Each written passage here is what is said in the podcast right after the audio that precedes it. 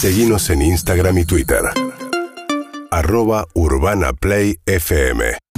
Bueno, eh, vamos a meternos en un tema eh, bastante delicado que tiene que ver con la ocupación de terapias intensivas producto del COVID, Juli. Sí, las terapias intensivas en esta tercera ola no están tan ocupadas como en la segunda. Ahora eh, alcanzan el 48,7% de camas de terapia intensiva están ocupadas. Esto en la segunda ola fue mucho más complicado, estaba mucho más tenso el sistema de camas, pero lo que está tenso ahora, a diferencia tal vez de la segunda ola, es que hay muchos más médicos y trabajadores de la salud eh, contagiados, porque al ser mucha más eh, contagiosa justamente la variante predominante en este momento, que es Omicron, bueno, hay muchos médicos que se van de baja durante unos días, sobre todo además en una época en la que otros médicos están pudiendo tomarse alguna vacación adeudada de dos años de pandemia. Entonces eso está complicando especialmente eh, distintos puntos, los centros de testeo, las guardias y también las terapias intensivas en esta tercera ola. Y a propósito del tema, vamos a hablar con eh, Arnaldo Ubín, eh, médico intensivista, matrícula 54527. Es miembro de la Sociedad Argentina en Terapia Intensiva y profesor e investigador de la Universidad Nacional de La Plata. Arnaldo, gracias por atendernos. Buen día. Buenos días, muchas gracias por el llamado. No, por favor, gracias a usted. Eh, ¿Es para preocuparnos este incremento de, ocupación de, de las camas UTI? Sí, estamos muy preocupados. Estamos muy preocupados Primero porque, a diferencia de lo que frecuentemente se afirma, Omicron es una variante que produce enfermedad grave y mortal, de tres a siete veces menos que otras variantes, pero la produce y en este descomunal aumento de contagio la resultante final puede ser avallazadora. Entonces, estamos cursando un aumento permanente del número de camas ocupados por pacientes por COVID en terapia intensiva y esto además se da en el contexto de, mucho trabajo en las terapias intensivas.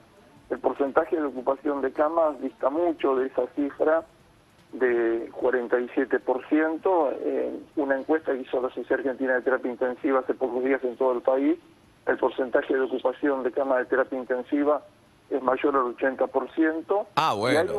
ah, pero eso es una diferencia notable, o sea, una cifra oficial que, este, por lo que usted nos dice, es la mitad de lo que verdaderamente, por lo menos, eh, los intensivistas tienen como dato. Sí, sí, es, una diferencia notable y yo le aseguro que en más de 40 años de intensivista nunca tuve un enero tan caliente como este. La terapia intensiva está a pleno, además porque no solamente hay una creciente presión de internación por COVID, sino porque se está operando mucho, está internando pacientes que fueron descuidados durante estos dos años de pandemia.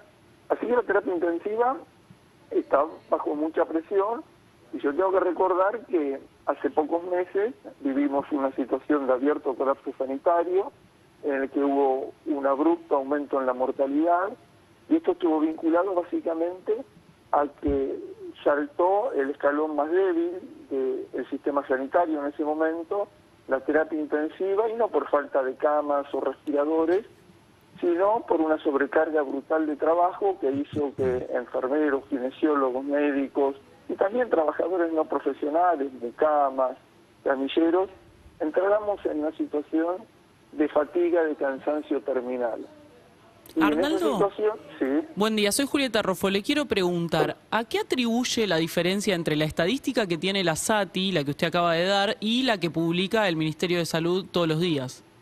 Sí, probablemente tenga que ver con el denominador, a, qué se considera una, una cama de terapia intensiva y además obviamente eh, en, este muestreo, que es un muestreo importante, esto involucrará por lo menos la cuarta o tercera parte de las camas totales de terapia intensiva en todo el país, eh, se están considerando probablemente los grandes centros, que son los que más capacidad tienen, los que mejor pueden tratar. Eh, yo tengo que recordar que esta situación de colapso sanitario a la que hacía referencia también tuvo que ver con que hubo pacientes que atendieron en condiciones precarias en lugares que no estaban suficientemente entrenados, acondicionados para estos fines. Entonces, volviendo al relato que estaba haciendo, nosotros no nos hemos recuperado de esa situación. Eh, nuestra fatiga persiste, nuestras condiciones de trabajo siguen siendo malas, los sueldos insuficientes, un montón de nuestros compañeros han manifestado su voluntad de dejar la especialidad. Además, en este momento, los planteles están diezmados por los contagios. Y en este sentido, a mí me preocupa muchísimo una de unas declaraciones trasnochadas que, que hizo un asesor presidencial diciendo que estaban considerando mandar a los trabajadores de la salud a desempeñar sus, sus funciones aún estando enfermos. Esto, esto demencial yo ¿Quién fue el que lo dijo? Eh, el doctor Luis Cámara. Yo entiendo que el gobierno de ninguna forma va a tomar esto y que, y que son desafortunadas declaraciones, pero esto ha desatado el repudio unánime de los trabajadores de la salud. Estamos hablando con eh, Arnaldo Dubín, eh, médico intensivista, miembro de la Sociedad Argentina en Terapia Intensiva. Arnaldo, eh, en referencia a esto que, hablaba de, la ocupación, en algún momento es cierto, en, aquella ola de, bueno, de, las primeras este, muertes que tuvo la Argentina sin vacunación, hubo que casi improvisar camas de terapia intensiva en lugares donde no, donde no estaban. Eh, estamos yendo por ese, por ese camino, por ese peligroso camino. Y también le quiero preguntar si esto va asociado a la, a la falta de, vacunación este, de, quienes caen en terapia intensiva. Bueno, yo, la, presión sobre la terapia intensiva está aumentando. A ver, no es casual lo que está ocurriendo con las muertes que se, se reportan diariamente. Eh, hace cinco semanas el promedio diario de muertes reportadas era de 17.